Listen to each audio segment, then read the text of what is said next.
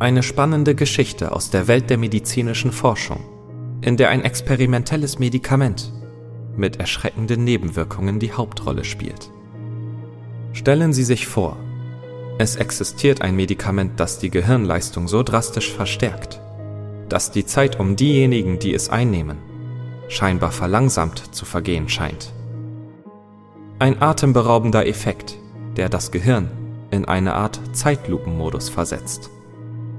Diejenigen, die sich bereit erklären, dieses Medikament zu testen, finden sich in einer Welt wieder, in der ihr Körper und alles um sie herum in Zeitlupe erscheint. Jeder Augenblick wird zu einem unheimlichen Schauspiel, in dem die kleinste Bewegung zur schier endlosen Geduldsprobe wird.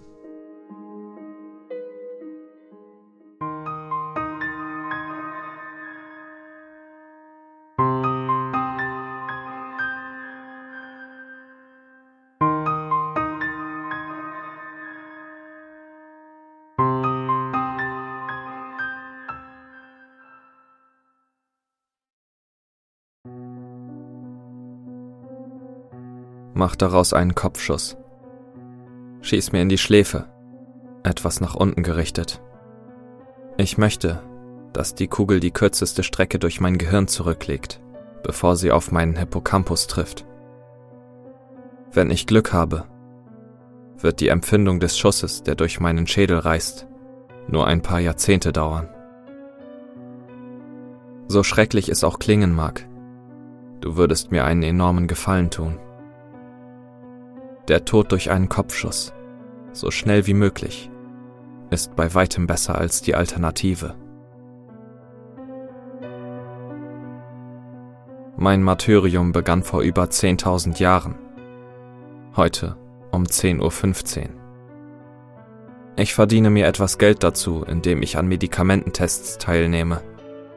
Ich bin ein sogenannter gesunder Proband der experimentelle Medikamente einnimmt, um Nebenwirkungen zu bewerten. Einmal war es ein Nierenmedikament, ein paar Mal ging es um Blutdruck oder Cholesterin. Heute Morgen sagten sie mir, dass das Medikament, das ich eingenommen habe, eine psychoaktive Substanz sei, die die Gehirnfunktion beschleunigen soll. Keines der bisher getesteten Medikamente hat jemals irgendeine Wirkung auf mich gehabt im Freizeitsinne. Mit anderen Worten, keines der Medikamente, die ich getestet habe, hat mich high gemacht, mich beruhigt oder irgendetwas bewirkt. Vielleicht bin ich immer in der Placebo-Gruppe gelandet, aber nichts, was ich getestet habe, hat mich überhaupt beeinflusst. Das heutige Medikament war anders. Diese Scheiße hat funktioniert. Sie gaben mir gegen 10.15 Uhr eine Pille und sagten mir, ich solle im Wartezimmer bleiben, bis sie mich für einige Tests zurückriefen. Nur etwa 30 Minuten, sagte mir die Forschungsassistentin. Ich ließ mich auf das Wartezimmersofa fallen und las ein paar Artikel aus einer Ausgabe von Psychology Today, die auf dem Couchtisch lag. Als ich mit Psychology Today fertig war, hatten sie mich noch nicht zurückgerufen also nahm ich eine alte US News und las sie von vorne bis hinten. Dann las ich einen alten Scientific American. Was dauerte da so verdammt lange? Ich drehte meinen Kopf träge zur Wanduhr. Es war erst 10.23 Uhr. Ich hatte alle drei Magazine in acht Minuten gelesen. Ich erinnere mich, dass ich dachte, dass dies ein langer Tag werden würde. Ich hatte recht. Im Wartezimmer stand ein kleines Bücherregal mit einigen gebrauchten Hardcovern. Als ich aufstand, um zum Bücherregal zu gehen, fühlte es sich so an, als würden meine Beine kaum funktionieren. Nicht, dass sie schwach waren. Sie waren einfach langsam. Es dauerte eine ganze Minute, nur um vom Sofa aufzustehen, und eine weitere Minute, um zwei Schritte zum Bücherregal zu gehen. Ich überflog die alten Bücher im Regal und nahm eine Ausgabe von Moby Dick heraus. Meine Arme hatten dieselben Probleme wie meine Beine. Nur einen Fuß vor mir auszustrecken, um das Buch zu greifen, dauerte eine lange Zeit. Ich war tatsächlich gelangweilt, während ich darauf wartete, dass meine Hand den Buchrücken erreichte. Ich schleppte mich zum Sofa und ließ mich in einer Zeitlupe darauf fallen, was mich an die hopsenden Astronauten auf dem Mond erinnerte. Ich öffnete Moby Dick und begann es zu lesen. Ich begann mit Nennt mich Ismael und kam bis zu Ahab, der seine Pfeile ins Meer warf was sich bis zum verdammten 30. Kapitel erstreckte, bevor sie mich zurückriefen. Wie fühlst du dich? fragte mich die Forschungsassistentin. Ich fühle mich langsam, sagte ich. Eigentlich ist es umgekehrt. Alles scheint langsam, weil du so schnell bist. Aber meine Beine, meine Arme, sie bewegen sich in Zeitlupe. Dein Körper scheint sich langsam zu bewegen, weil dein Gehirn so schnell ist. Dein Gehirn läuft 10 oder 20 Mal schneller als normal.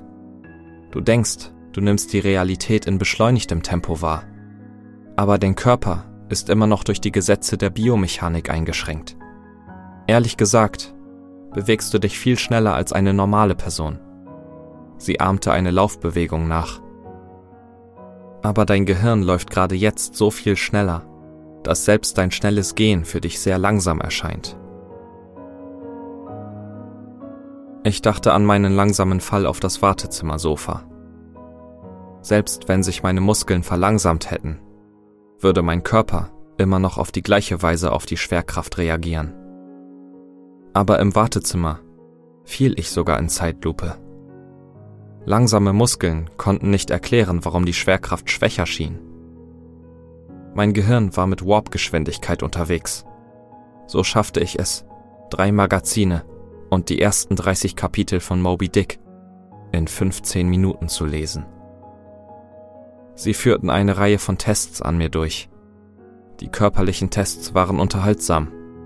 Sie ließen mich mit drei Bällen jonglieren, dann mit vier, dann mit sechs. Ich hatte kein Problem damit, sechs Bälle in der Luft zu halten weil sie so langsam zu sein schienen. Es war langweilig, ehrlich gesagt, auf jeden Ball zu warten, bis er seine Bahn durchlief, damit ich ihn wieder mit meinen Zeitlupenhänden fangen konnte und ihn wieder in die Luft werfen konnte.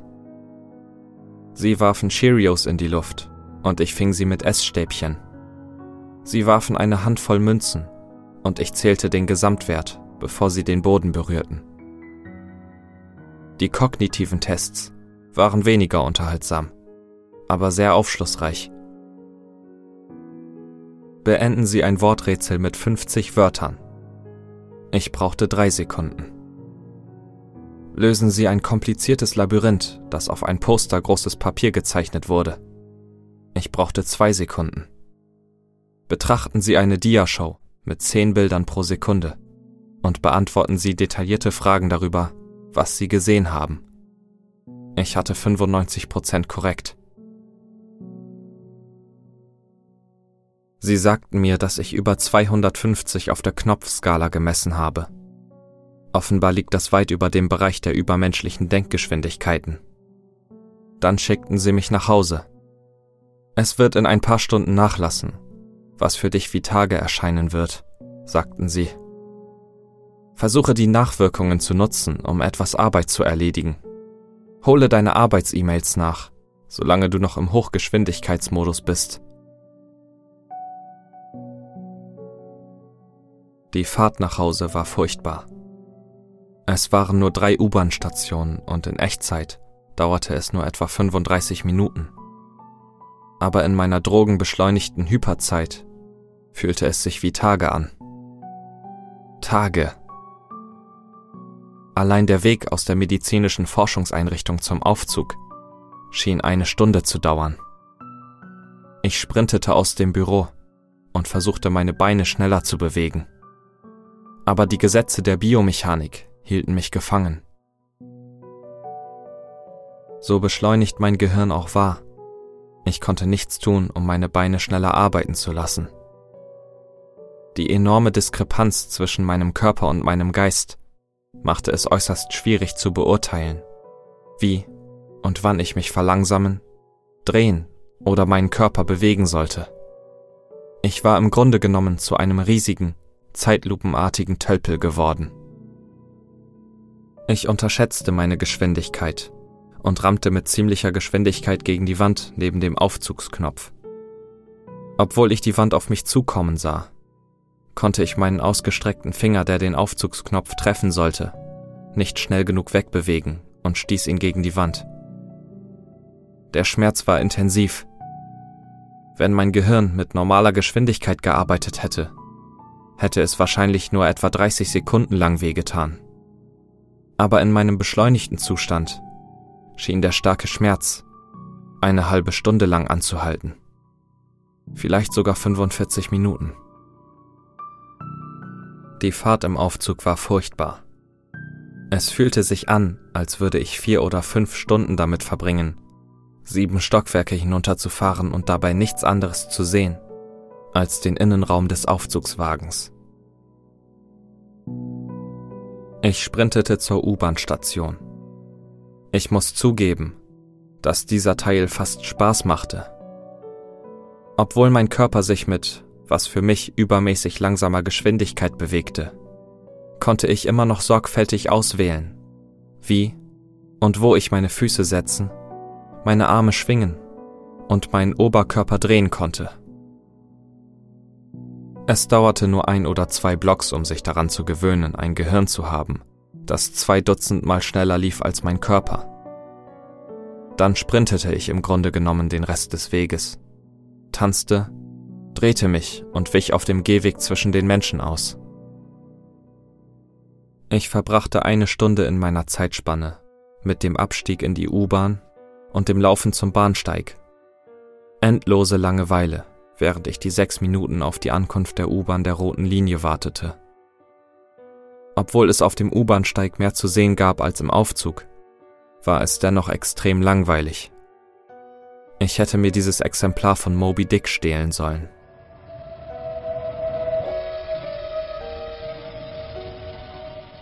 Die Bahn der roten Linie donnerte in Zeitlupe in den Bahnhof. Das normalerweise hochfrequente Quietschen ihrer Bremsen wurde von meinem schnellen Geist auf einen langen tiefen Ton verschoben, wie ein monotones Tuba-Solo. Es war nicht nur die quietschende U-Bahn, die drei Oktaven tiefer war als normal. Alle Geräusche waren auf den Punkt der fast unhörbaren Frequenz verlangsamt. Stimmen waren verschwunden, unterhalb der Grenzfrequenz meines Gehörs verschoben. Ich schaffte es, das Geschrei eines Babys in meinem U-Bahn-Waggon zu hören. Seine Schreie klangen wie Wahlgesänge. In den Forschungsbüros konnte ich immer noch die Mitarbeiter hören und mit ihnen kommunizieren. Aber jetzt wäre verbale Kommunikation mit irgendjemandem unmöglich. Die Wirkungen des Medikaments verstärkten sich noch immer. Ich verbrachte gefühlt Tage in dieser verdammten U-Bahn der roten Linie. Ich lauschte den Wahlgesängen des schreienden Babys und dem Tuba-Solo der Bremsen. Während gewöhnliche Stimmen aus meinem Hörbereich herausgefiltert waren, schienen Gerüche nicht betroffen zu sein. Ich wurde nie geruchstaub. Dem Körpergeruch, dem Gestank der Bremsen und der Mischung aus Fürzen und anderen Gerüchen, die durch den U-Bahn-Waggon zogen. Endlich kam ich in meiner Wohnung an. Mit voller Geschwindigkeit durch meine offene Tür und den Flur zu sprinten, fühlte sich an wie ein langsames, entspanntes Driften auf einem träge fließenden Fluss. Ich war erleichtert, zu Hause zu sein. Zumindest hatte ich dort etwas zu tun. Ich nahm das Buch, das ich las, 100 Jahre Einsamkeit und beendete es. Obwohl ich die Seiten so schnell umblätterte, dass ich viele davon zerriss, schien die meiste Zeit, die ich mit dem Beenden des Buches verbrachte, mit dem Umblättern und nicht mit dem eigentlichen Lesen verbracht zu werden. Seit meiner Ankunft zu Hause waren drei Minuten vergangen. Ich versuchte im Internet zu surfen, aber es war frustrierend langsam Stundenlang schien es zu dauern, um jede neue Seite zu laden und nur einen Bruchteil einer Sekunde, um sie zu lesen. Ich habe 100 Artikel in meinem Nachrichtenfeed gelesen und es sind nur drei weitere Minuten verstrichen. Ich griff in meinem Stapel der noch nicht gelesenen Bücher und beendete zwei weitere. Vier weitere Minuten waren vergangen. Ich beschloss, die verbleibenden Wirkungen des Medikaments durch Schlaf abzuschütteln. Leider ist der Teil meines Geistes, der für die Wahrnehmung verantwortlich ist, der Teil, der durch das Medikament auf Hypergeschwindigkeit beschleunigt wurde, nicht derselbe wie der Teil, der den Schlaf regelt. Trotz wacher Zustände, die ich als Tage wahrnahm, dachte mein physisches Gehirn immer noch, es sei 13.25 Uhr. Es war noch nicht bereit zum Schlafen. Dennoch versuchte ich es. Ich ging zu meinem Schlafzimmer und warf mich ins Bett. Ich schloss die Augen und lag dort stundenlang, bevor ich aufgab. Der Schlaf wollte nicht kommen. Ich stand vor dem, was sich wie Tage oder vielleicht sogar Wochen in einem Slow-Motion-Gefängnis anfühlen würde. Also nahm ich eine Schlaftablette. Das Gefühl der Pille und des Wassers, das ich zum Hinunterschlucken benutzte, war ekelhaft. Ein Kloß, der mir die Luft abschnürte und wie eine Schnecke meine Speiseröhre hinunterwanderte. Ich las ein Buch. Zehn Minuten waren vergangen. Ich las ein weiteres. 18 Minuten seit ich die Tablette eingenommen hatte. Ich warf das Buch vor Wut über meine Situation durch den Raum. Das Buch wirbelte langsam und drehte sich durch die Luft wie ein Blatt im Wind. Es traf die Wand mit einem langen, leisen Grollen. Der einzige Klang, den ich seit gefühlten Stunden gehört hatte. Und sank dann wie ein Flipflop im Swimmingpool auf den Boden. Die Schwerkraft hatte sich seit der Einnahme der Pille nicht verändert.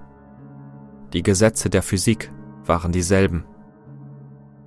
Es war nur meine Zeitwahrnehmung, die verrückt spielte. Das bedeutete, dass ich die Geschwindigkeit, mit der Dinge zu fallen schienen, als Maßstab für die Wirkungen des Medikaments verwenden konnte. Basierend darauf, wie lange es gedauert hatte, bis das Buch zum Boden driftete, schätzte ich, dass die Wirkungen des Medikaments noch immer zunahmen. Ich schaltete den Fernseher ein.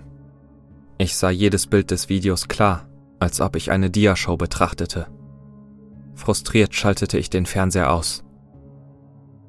Danach las ich noch etwas. Die ersten beiden Bücher von Churchills. A History of the English-Speaking Peoples. Nicht gerade eine leichte Lektüre. Ehrlich gesagt, hasste ich es aber angesichts der Stunden der Langeweile, die es dauern würde, ein anderes Buch aus meinem Bücherregal zu holen, war es besser, einfach auf der Couch zu sitzen und Churchill zu lesen. Oder zumindest weniger schlimm. Es waren jetzt 35 Minuten vergangen, seit ich die Schlaftabletten eingenommen hatte. Ich legte mich auf die Couch und schloss die Augen. Die Zeit verging. Ich atmete ein ein stundenlanger Prozess. Die Zeit verging. Ich atmete aus. Weitere Stunden vergingen. Der Schlaf wollte nicht kommen. Ich brauchte einen neuen Plan. Ich beschloss, zurück ins Labor zu gehen, wo sie mir das Medikament gegeben hatten. Vielleicht hatten sie etwas, das seine Wirkung aufheben könnte. Oder zumindest etwas, das mich betäuben würde, bis es nachlässt. Ich verließ meine Wohnung so schnell wie möglich. Es dauerte Stunden in meiner Zeit, dies zu tun. Ich nahm mir nicht einmal die Mühe, die Tür abzuschließen. Das hätte zu lange gedauert. Die Treppen hinunter, durch die Lobby, hinaus auf die Straße.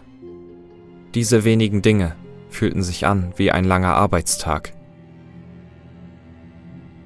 Mit Vollspeed die Straße entlang sprinten, tanzen und zwischen den Fußgängern hindurchwechseln mit dem, was für dich wie übermenschliche Geschicklichkeit ausgesehen haben muss. Die erste Treppe an der U-Bahn hinunter, über den Zwischenboden. Eine weitere Stunde. Dann die zweite Treppe hinunter. Das war der Moment, als mich die Schlaftabletten trafen. Die Pillen machten mich nicht schläfrig, Überhaupt nicht.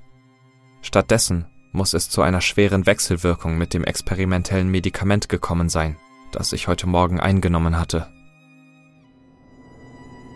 Ich sprang die zweite Treppe hinunter, bewegte mich in Zeitlupe, machte aber dennoch wahrnehmbare Fortschritte. Dann alles blieb stehen.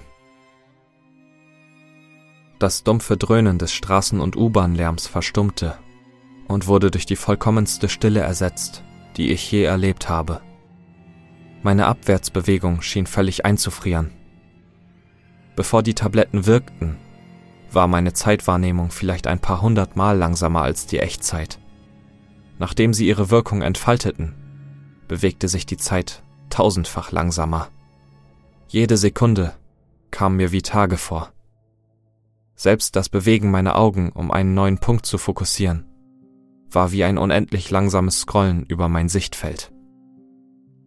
Im Laufe des Nachmittags lernte ich, wie man geht, rennt und springt, wenn mein Geist hunderte Male schneller arbeitet als mein Körper. Aber mit weiteren vier oder fünf Größenordnungen der Verlangsamung durch die Schlaftabletten war die Kontrolle über meinen Körper fast unmöglich. Ich stürzte auf der Treppe. Obwohl ich quasi in der Bewegung erstarrt war, war es unmöglich, meine Muskeln zu kontrollieren. Ich befahl meinem Fuß, stundenlang nach vorne zu gehen und dann noch stundenlang wieder zurück, wenn es schien, als ob ich die nächste Stufe verfehlen würde. Stundenlang versuchte ich den Winkel meines Knöchels anzupassen und dann erneut, wenn es sich falsch anfühlte. Trotz dieser Bemühungen knickte ich auf der nächsten Stufe um. Der Schmerz wurde durch die Langsamkeit überhaupt nicht gemildert. Stundenlang wuchs die Belastung auf meinem verbogenen Knöchel. Die Nervensignale, die den Schmerz ins Gehirn senden, müssen anders funktionieren als die Nerven in meinem Ohr. Schallenergie wurde im Laufe der Zeit verteilt, verdünnt, bis sie kaum wahrnehmbar war. Schmerz strömte unverdünnt in mein Gehirn, unbeeinflusst von der Veränderung meiner Zeitwahrnehmung. Stunden für Stunden zunehmender Belastung auf meinem umgeknickten Knöchel verwandelten sich in Stunden zunehmender Schmerzen. Ich neigte mich nach vorne. Mein Geist in Hochgeschwindigkeit war völlig unfähig, meinen Körper in Zeitlupe zu kontrollieren. Ich driftete tagelang nach unten und schaffte es, meinen Oberkörper genug zu drehen, um meinen Kopf nicht zuerst auf dem Boden aufprallen zu lassen. Schließlich landete ich auf meiner rechten Schulter. Zuerst war der Aufprall kaum spürbar, dann spürte ich einen leichten Druck in meiner Schulter, als sie den Boden berührte. Der Druck wuchs und brachte stundenlang zunehmende Schmerzen mit sich. Meine Schulter gab schließlich nach, sprang aus ihrer Gelenkpfanne und verursachte einen endlosen, ekelhaften Ruck. Tage später kam ich zum Stillstand, zusammengekauert auf dem Boden, starrte zur Decke. Der Schmerz in meiner Schulter schrie immer noch mit der Intensität einer frischen, gewaltsamen Verletzung. Während dieses Sturzes hatte ich viel Zeit zum Nachdenken. Wenn jede Sekunde für mich wie Tage schien, dann wäre jede Minute in der realen Welt wie Jahre. Selbst wenn das Medikament in den nächsten zwei oder drei Stunden aus meinem System verschwunden wäre, würde dieser Albtraum sich wie Jahrhunderte anfühlen. Als ich auf dem Boden aufprallte, hatte ich einen Plan. Ich würde es irgendwie zur Bahnsteigkante schaffen und mich vor einen Zug werfen. Ich drehte mich auf Hände und Knie. Tagelang schrie meine ausgekugelte Schulter nach Erleichterung. Ich verfehlte meine Drehung und rollte auf den Rücken. Ich versuchte es erneut und fiel auf mein Gesicht, während ich versuchte herauszufinden, wie man einen Körper kontrolliert, der langsamer ist als Gras wächst. Wochenlange Anstrengungen wurden endlich belohnt. Ich stabilisierte mich auf Händen und Knien. Wenn es schon schwierig war, auf alle Viere zu kommen, dachte ich, dass Gehen oder Rennen völlig ausgeschlossen waren. Also krabbelte ich, Ich krabbelte durch den U-Bahn-Tunnel. Die dummen Blicke auf den Gesichtern der Menge hielten wochenlang an mir fest. Ich krabbelte unter dem Drehkreuz hindurch und auf die Rolltreppe. Die Rolltreppe spuckte die Berufsverkehrsmenge mit der Geschwindigkeit aus, mit der ein Gletscher Eis ins Meer abgibt. Während meiner unendlich langen Abwärtsfahrt blickte ich über den überfüllten Bahnsteig. Die Anzeige des Zugstatus besagte, dass der nächste Zug erst in 20 Minuten eintreffen würde. 20 Minuten waren für mich wie ein Jahr. Ich müsste ein Jahr auf dem U-Bahnsteig verbringen, um darauf zu warten, zu sterben. Ich krabbelte von der Rolltreppe herunter und ertrug tagelang dumme Gesichtsausdrücke der Pendler. Ich krabbelte ein paar Meter zu einer Betonbank und kauerte mich daneben, auf der Suche nach einer Position, um den Schmerz in meiner Schulter zu lindern. Dann wurde mein Problem mit der Zeit schlimmer. Unendlich schlimmer. Die massive Verlangsamung auf der Treppe war nur der Anfang der Wechselwirkungen zwischen dem experimentellen Medikament und den Schlaftabletten. Es traf mich wie ein Schlag, während ich mich neben der Bank zusammenkauerte. Ich blinzelte. Jahre der Dunkelheit folgten. Der Klang war bereits verschwunden. Und mit meinem Blinzeln war auch das Sehen verschwunden. Alles, was existierte, war der Schmerz von meinem Sturz. Mein hyperbeschleunigter Verstand verschwendete keine Zeit damit, den Mangel an sensorischen Eindrücken auszugleichen. Stimmen sprachen zu mir. Sie sangen für mich in Sprachen, die niemals existierten. Muster, Gesichter und Farben kamen vor meinem geistigen Auge. Ich erinnerte mich an mein ganzes Leben und stellte mir vor, ein neues zu leben. Ich vergaß meine eigene Sprache. Ich versank in einer tiefen Verzweiflung. Ich sprach mit Gott. Ich wurde zu Gott. Ich stellte mir ein neues Universum vor und erweckte es mit meinen Gedanken zum Leben. Dann tat ich es immer wieder und wieder. Meine Augen öffneten sich mit geologischer Langsamkeit. Ein schwacher Schein. Wochen. Ein Spalt Licht. Wochen.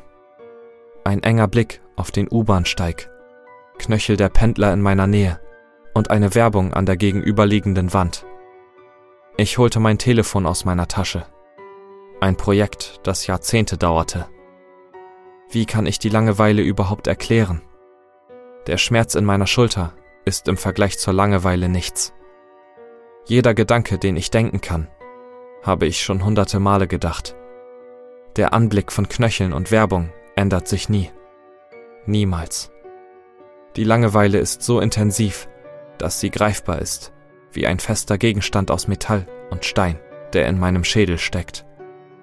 Unaufhaltsam. Was sind meine Möglichkeiten?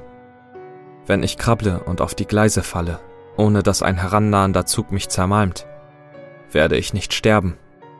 Ich werde noch mehr Schmerzen durch den anderthalb Meter hohen Fall haben aber höchstwahrscheinlich von einem Wohltäter auf dem Bahnsteig gerettet werden und nicht handeln können, wenn der Zug schließlich eintrifft.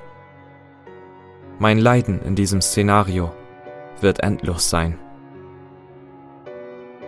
Ich warte also auf den Zug, damit ich mich unter ihn werfen kann.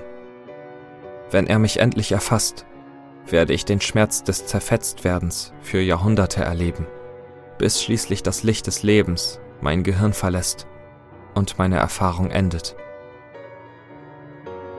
Ich habe hunderte von Lebensspannen am Fuß dieser Bank gelebt. Ich bin im Geiste weit älter als jeder Mensch, der je gelebt hat. Der Großteil meiner Lebenserfahrung bestand darin, zusammengekauert auf dem Boden eines U-Bahnsteigs zu sitzen und einen unveränderlichen Blick auf Knöchel und Werbung zu haben. Dieser Beitrag ist mein Plan B, mein letzter Versuch. Ich habe Lebenszeiten damit verbracht, diese Nachricht zu tippen und zu posten in der Hoffnung, dass jemand sie liest und überzeugt ist, dass mein Leiden ein Ende haben muss. Jemand auf diesem Bahnsteig, gerade jetzt. Jemand, der den Mann unter der Bank findet, der die Rolltreppe hinuntergekrochen ist und ihn so schnell wie möglich tötet. Eine Kugel in die Schläfe. Wenn du bewaffnet am Glanmont Bahnhof bist, bitte erschieß mich und beende mein Leid.